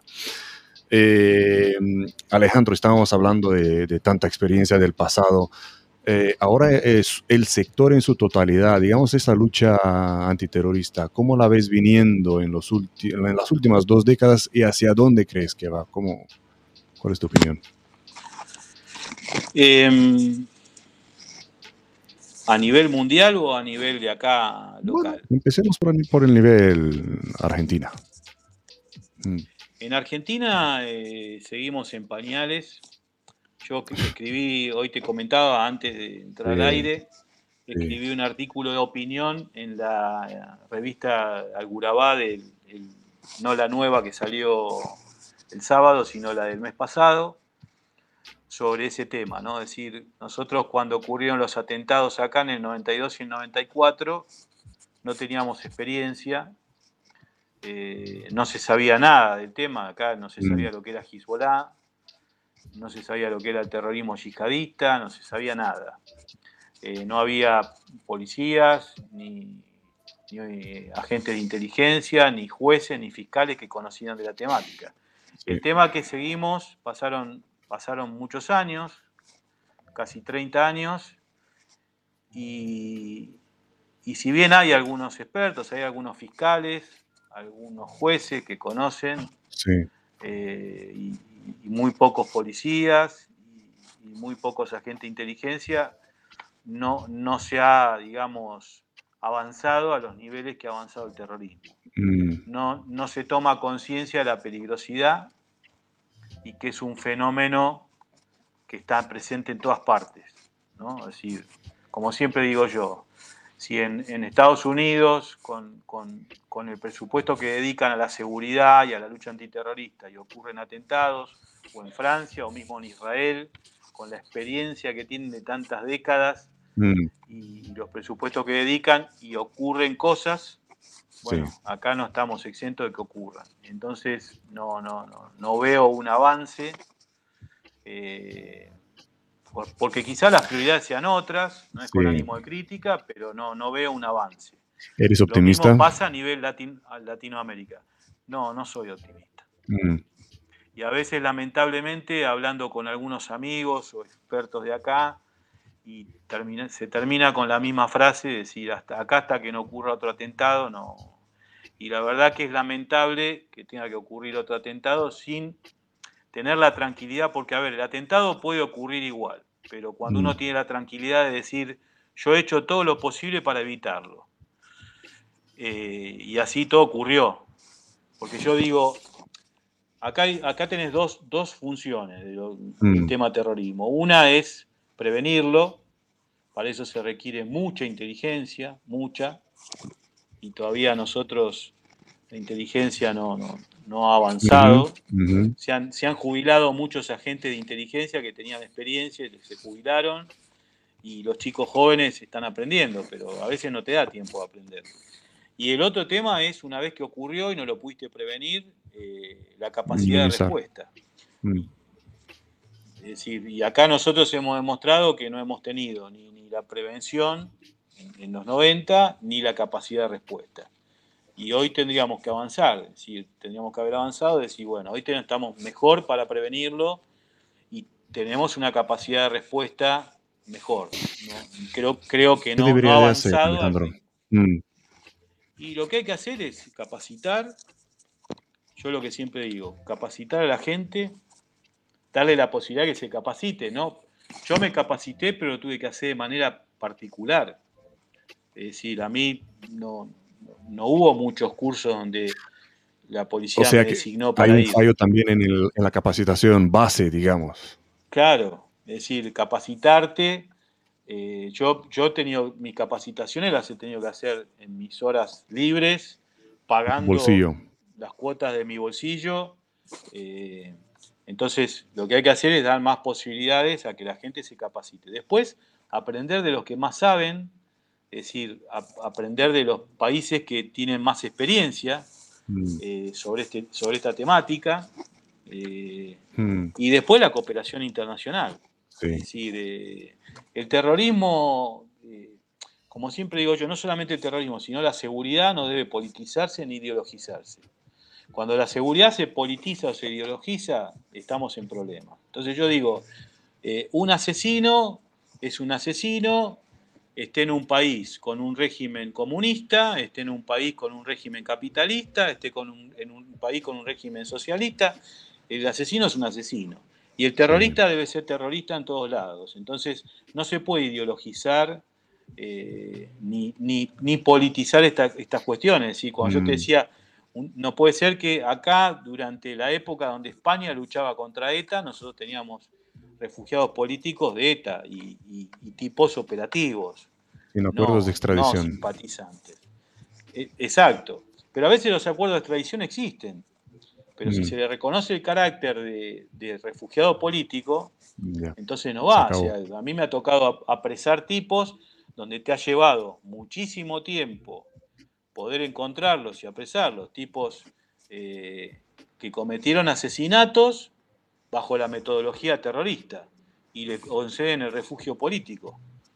Eh, entonces, eh, después los procesos de extradición también tendrían que ser mucho más dinámicos porque se terminan pasando los tiempos legales y la extradición no prospera y los terminan liberando porque se vence el tiempo legal y después vos al tipo que te costó meses encontrarlo y apresarlo te lo cruzas por la calle. Mm. Y si, ¿cómo puede ser que este tipo esté de vuelta en la calle? Y entonces, si, si queremos hablar del, futuro, no eres optimista. No, eh, yo creo que. Mientras que siga con la capacitación, con la educación que. claro, porque, porque ellos se capacitan, o sea, el terrorista, por ejemplo, yo siempre digo, los ideólogos del terrorismo son, son gente capacitada, no son loquitos que, se levantaron una mañana y decidieron, es gente capacitada. acaba de morir hace unos meses Ayman al-Zawahiri, y Ayman al-Zawahiri era un gran pensador, tristemente un gran pensador, porque un asesino, pero un gran pensador, un tipo muy, muy capacitado, muy estudioso, y, conducía al Qaeda Central.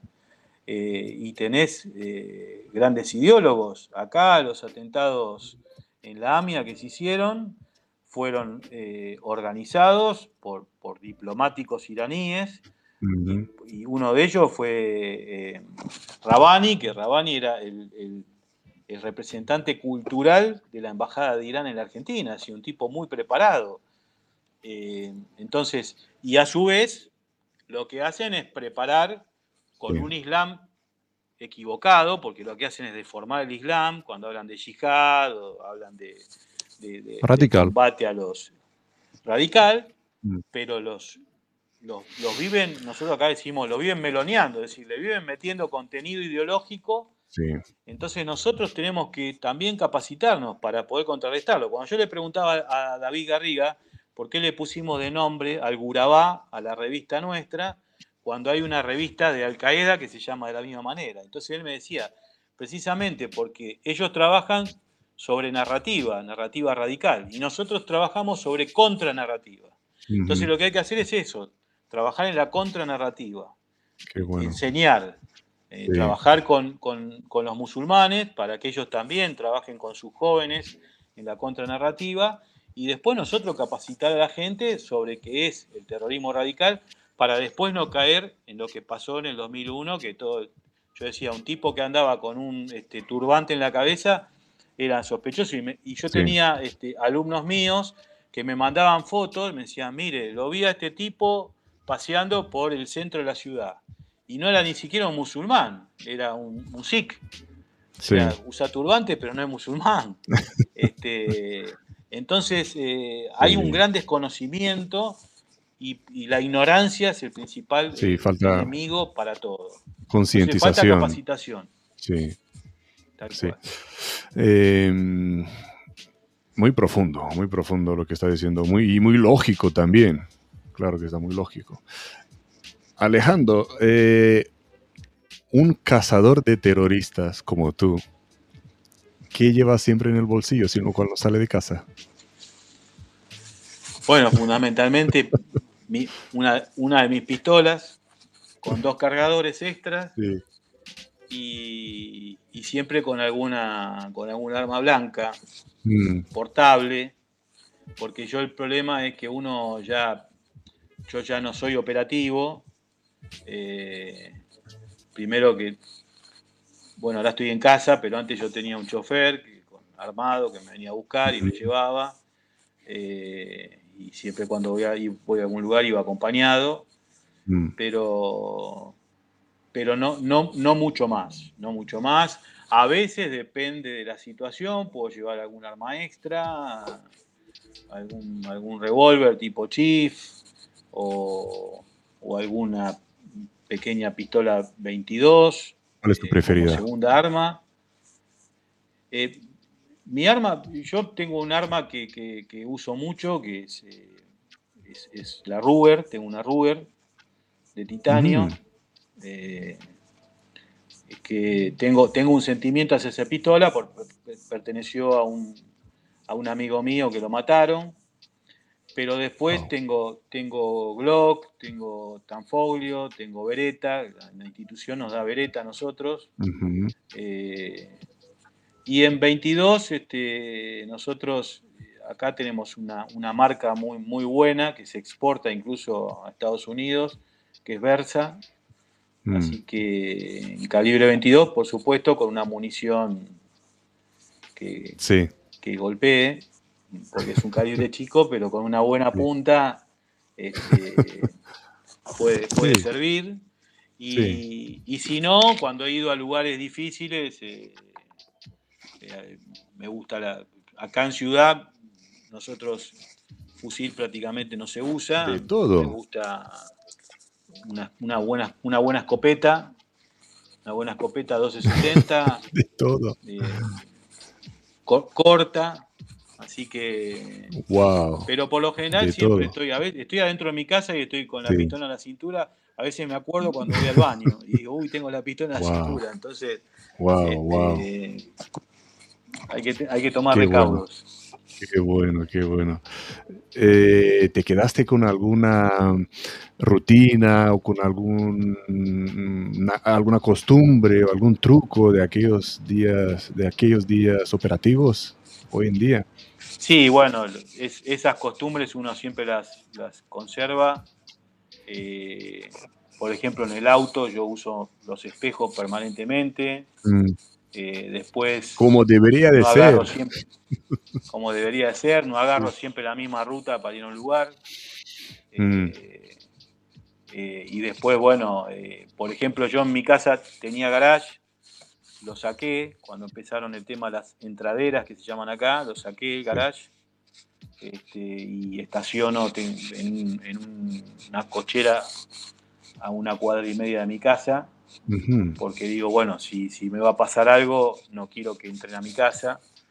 Entonces, y después tomar los recaudos, llegar, dar una vuelta a manzana, y toda la cuadra, eh, qué sé yo, tomar esos recaudos que uno aprendió conducir en el auto y llevar la pistola debajo de la pierna, ni en la cintura.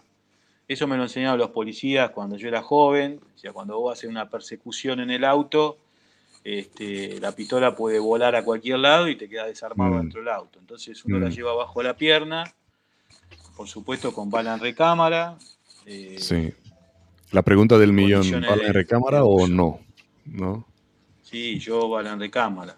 Sí son segundos, son segundos. Lo que pasa también depende del arma, ¿no? Claro, y depende de la operación. Sí.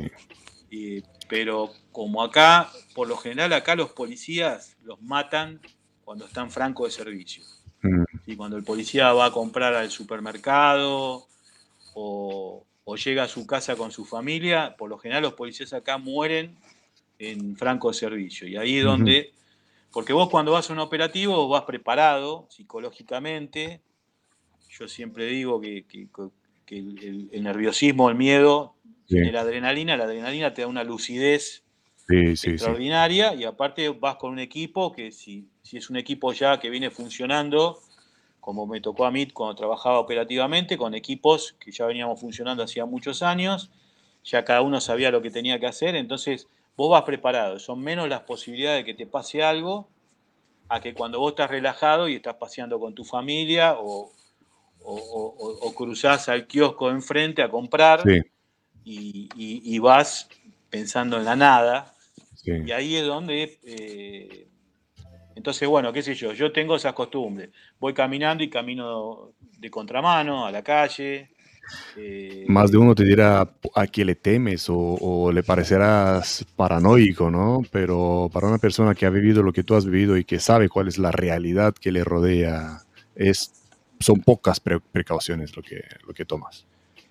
Sí, lo que pasa es que uno ve, yo a veces, yo a, mi, esposa cuando empezamos a noviar y después eh, nuestros años le enseñé algunas, algunas cosas que ya ha adoptado porque yo veo cosas que la gente normal no ve. Sí.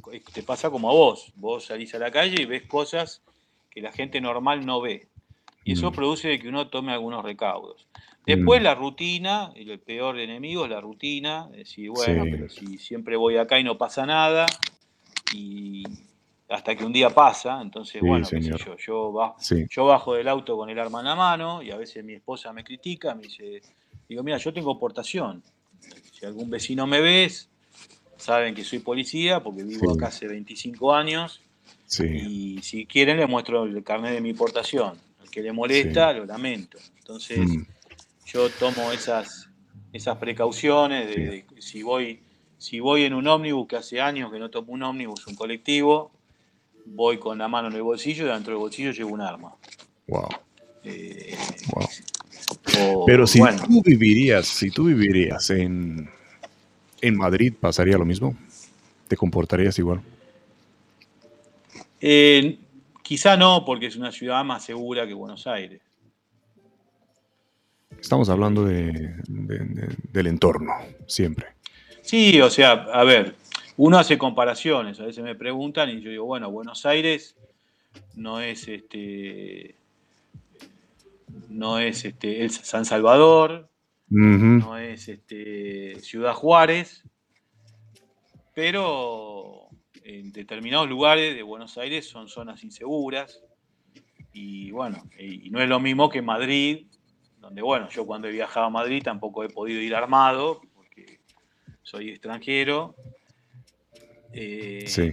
Pero no, no, no es lo mismo, no es lo mismo, por ejemplo, cuando me tocó ir a Bogotá, lo mismo, o sea, me tocó ir a Bogotá y iba como funcionario internacional y te ponían un coche con un chofer y un guardia, y, pero igual la ciudad estaba militarizada, o sea, sí, siempre hay lugares donde si vas y te metes, eh, eh, tenés posibilidad de que te pasen algo, eh, pero, pero bueno, no, no me cuidaría tanto, es más seguro eh, quizá Madrid me, cuidaría más por, un ataque con un arma blanca que con un ataque con un arma de fuego.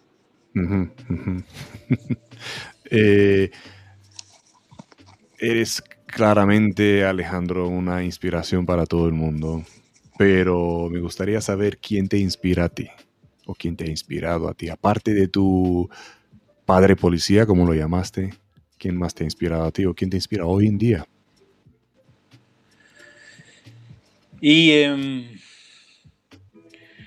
depende en qué campo, ¿no? O sea, eh, a mí eh, eh, como persona siempre me ha inspirado a mi padre. Wow. que no fue policía, ¿no? Nada que ver. Era un empleado administrativo.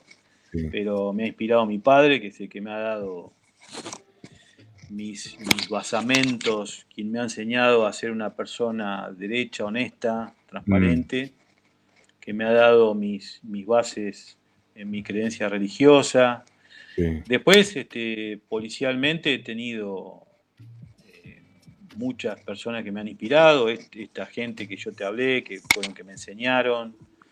Eh, y que te ayudaron a, progresar como persona. Mm.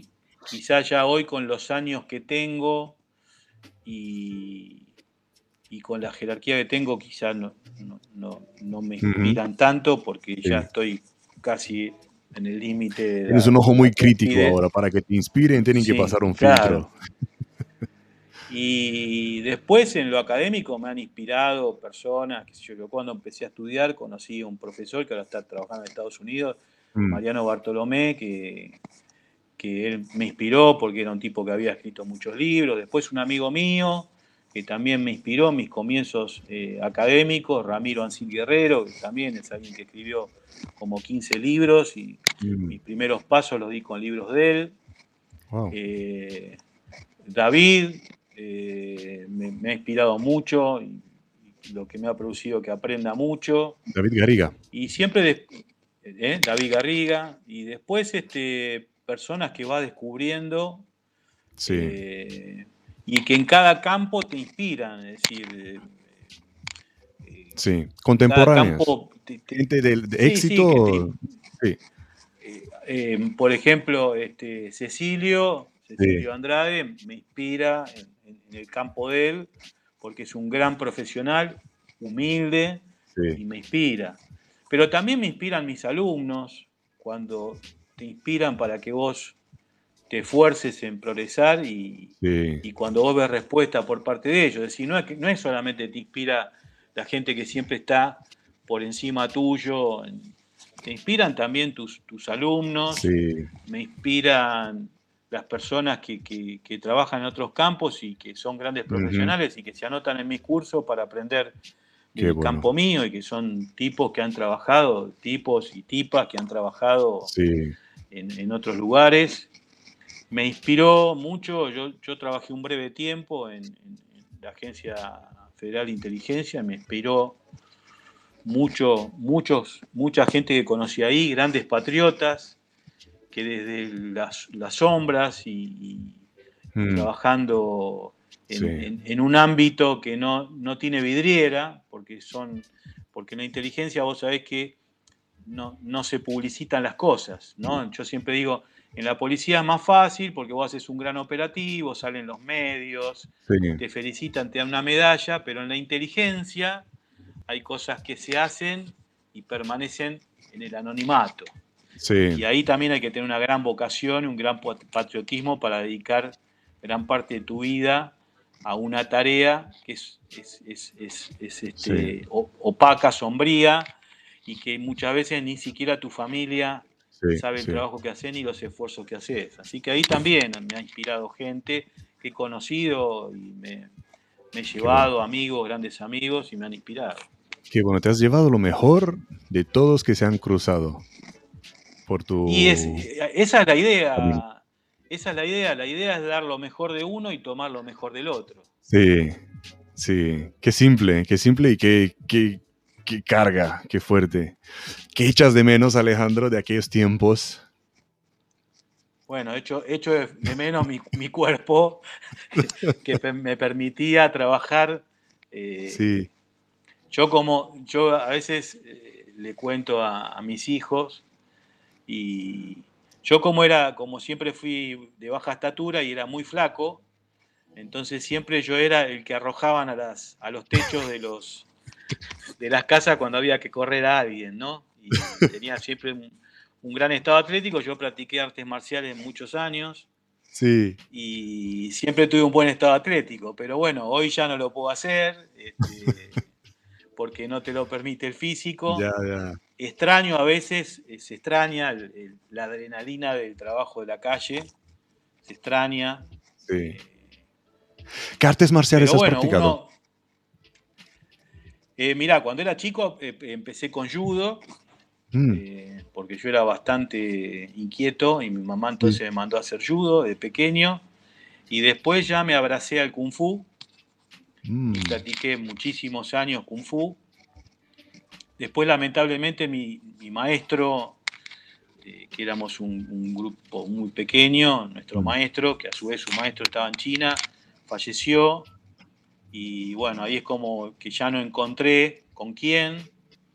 Y bueno, después ya abandoné, después de tantos años, este, abandoné. Ahora estoy queriendo retomar porque mis hijos hacen karate en un gimnasio acá y un muy buen profesor de karate. Retomaste. Y bueno, quizá, quizá, sí, en realidad estaba por retomar y estalló la pandemia, así que, mm.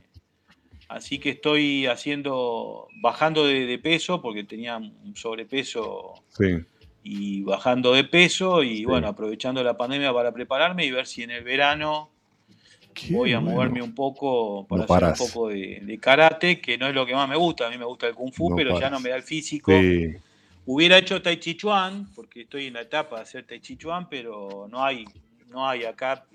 Si tengo, tengo que viajar mucho con el auto y, la idea es buscar algo que esté cerca. Entonces, bueno, y este profesor de karate es muy bueno.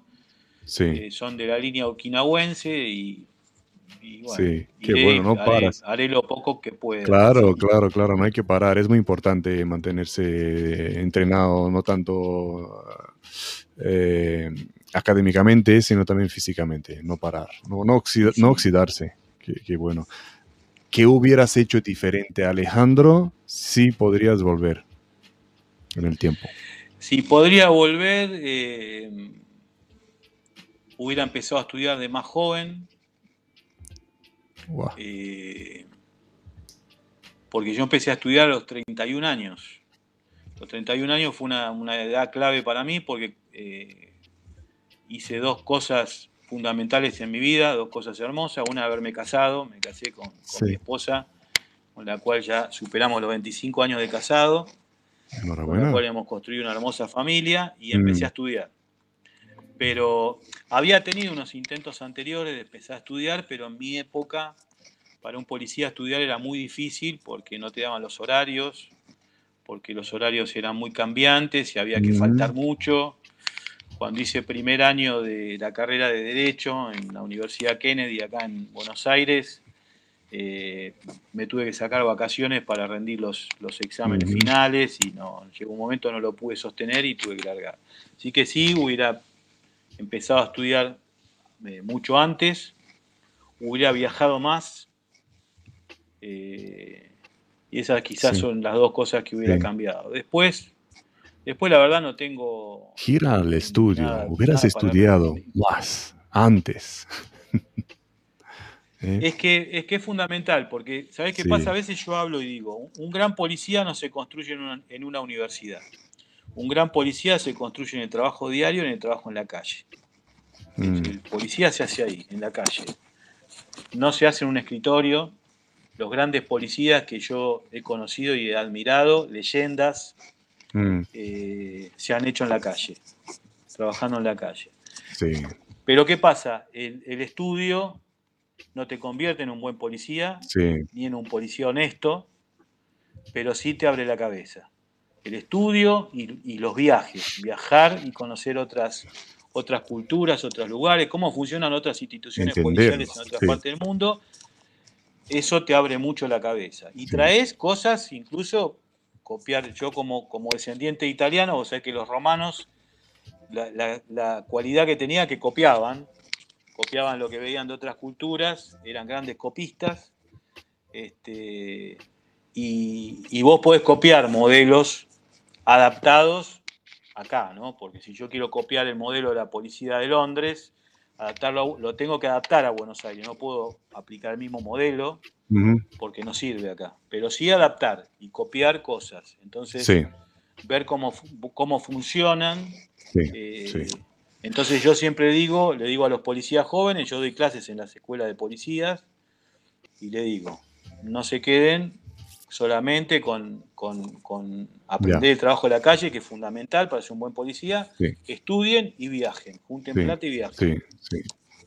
Eh, Alejandro, ¿qué planes tienes? ¿Qué tan lejos quieres llegar aún? Y bueno, mira, en la policía muchos planes no tengo porque ya estoy llegando al final de, mis días en la policía o de mis, mis, años. En el poco tiempo que me quede, tratar de aportar lo mejor de mí, tratar de preparar a los, a los policías que vienen atrás, tratar de dejar una herencia, como siempre traté de hacer en todos los lugares donde estuve. Y después este, mi, futuro es, académico, eh, tratar de, progresar eh, académicamente, ver si cuando tenga más tiempo y esté fuera de la policía, este, tratar de postular algún algún puesto de gestión dentro de alguna universidad para dirigir alguna carrera y, tratar de seguir avanzando en, crear, en crear cosas. No, mm. no, paro. Hay una universidad donde trabajo, que es la Universidad Tecnológica Nacional, donde todos los años damos eh, cursos relacionados con la seguridad internacional, pero un año damos narcotráfico, otro año damos crimen organizado, otro año terrorismo y vamos variando para que los alumnos tengan posibilidad de elegir. Y vamos, y voy incorporando nuevos docentes que voy conociendo, y los voy invitando, y, así también, este, ahora por ejemplo en la Universidad Nacional de La Plata estamos firmando un convenio con CISEC para dar una, diplomatura en estudios de terrorismo en, Argentina, que no hay. Interesante. Entonces estamos permanentemente... Eh, y estás con tu doctorado también. Sí, el doctorado y también estoy escribiendo un segundo libro. Yo escribí mi primer libro el año, el año pasado, saqué mi primer libro. Dime, dime, ¿cómo se llama? Eh, el libro se llama eh, Terrorismo yihadista, una amenaza externa. Está en formato papel y en formato ebook. ¿Dónde lo puede encontrar la gente? Ahí tenemos que poner el enlace para que lo encuentren. Y en Amazon, en, y en otras plataformas que ahora no, recuerdo, pero se, consigue. ¿Y en cuál trabajas ahora? Y ahora hace ya un año, la idea era sacarlo a principio de este año, pero bueno, no se dieron, pero antes de este año estoy trabajando sobre un libro sobre eh, pandillas latinas, maras y pandillas y su expansión en el mundo, ¿no? Sí. Que también es un tema que me apasiona tanto como el terrorismo y que he tenido posibilidad de viajar a Centroamérica y, y conocer y es la gran preocupación ahora de la presidencia, de la, nueva, de la nueva presidencia de Estados Unidos por la oleada de inmigrantes que llegan y que, que se pueden infiltrar pandilleros. Mm. Sí, sí, por eso yo en el, en el 2004 me enteré de ese fenómeno, casualmente, cuando trabajaba para Interpol, y empecé a estudiar sobre el fenómeno, a estudiarlo, a estudiarlo. Muy difícil porque no hay, no hay mucha bibliografía.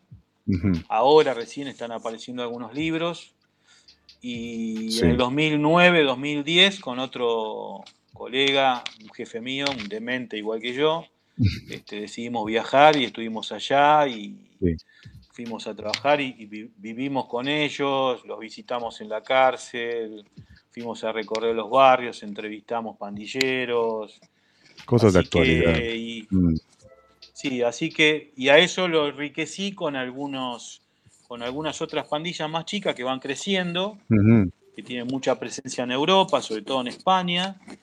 Y bueno, la idea es hacer un, sacar mi segundo libro sobre, sobre ese tema. Sobre eso, sí, Y después cuando termine mi investigación sobre, sobre el martirio, sobre el suicidio, sacaré mi Otro libro. eso, qué bueno. Sobre martirio, así que bueno, esos son los proyectos. Qué ganas de, ver, de verlo todo, todo ya cumplimentado.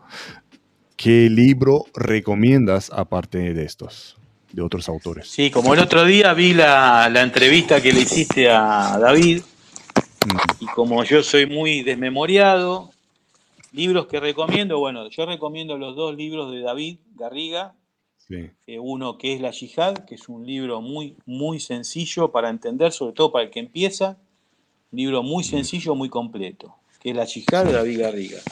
Después tiene otro muy bueno que trabaja sobre el tema de las decapitaciones, que se llama Humillación y Agonía. También lo escribió él con un colega. Un libro muy bueno donde te hace entender todo eh, la simbología que hay detrás de los actos de decapitaciones. Sí, de esos vídeos que se ven últimamente de, las decapitaciones de, de, los prisioneros en los trajes naranja. Sí, muy interesante. Bueno, ahí David te explica todo, por qué el traje naranja, por qué la posición del cuchillo, te explica todo. Es un libro muy sádico, pero muy necesario leer. Después hay un libro que escribió un colombiano, un muy buen colombiano, que yo te lo voy a recomendar para que lo entrevistes. Se llama John Marulanda. Es un, mm. un coronel de la Reserva Activa este, John sabe mucho de terrorismo y tiene mucha experiencia porque trabajó terrorismo y escribió un libro que se llama Yihad en Latinoamérica. Un libro muy completo. Qué bueno, pues nos falta un colombiano aquí en el, programa. ¿Cuál más? Tengo dos, dos muy buenos tengo para recomendarte. A ver. Este, y después, y que es gente que habla sin pelos en la lengua, así que y después un libro, el último libro, porque el libro para recomendarte yo vivo comprando y leyendo.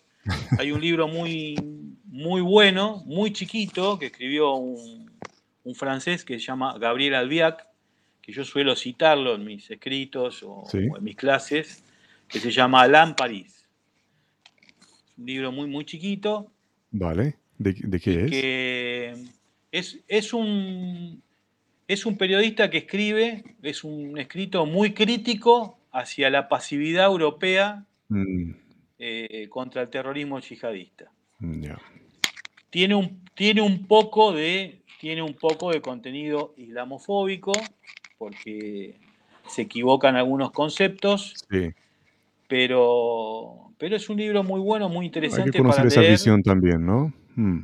Como tú decías, aunque no te gustaría, aunque no te gusta el tipo, eh, vamos a tomar un café con él, a ver qué más se cuenta, ¿no?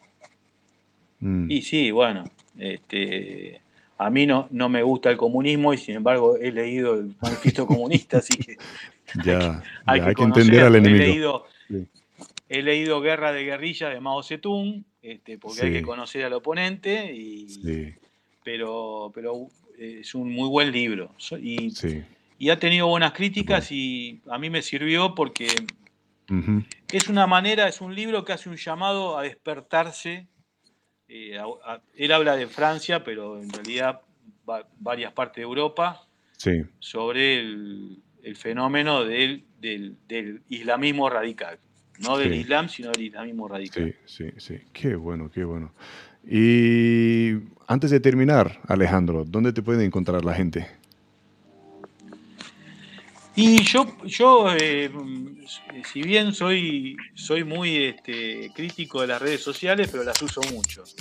Así que en, LinkedIn, en Facebook, en Instagram, no tanto en Twitter, tengo Twitter, pero no le llevo mucho el apunte, pero en Facebook, que dicen que es la red social de los viejos, eh, y en, LinkedIn, que es una, una red social de profesionales que me gusta mucho.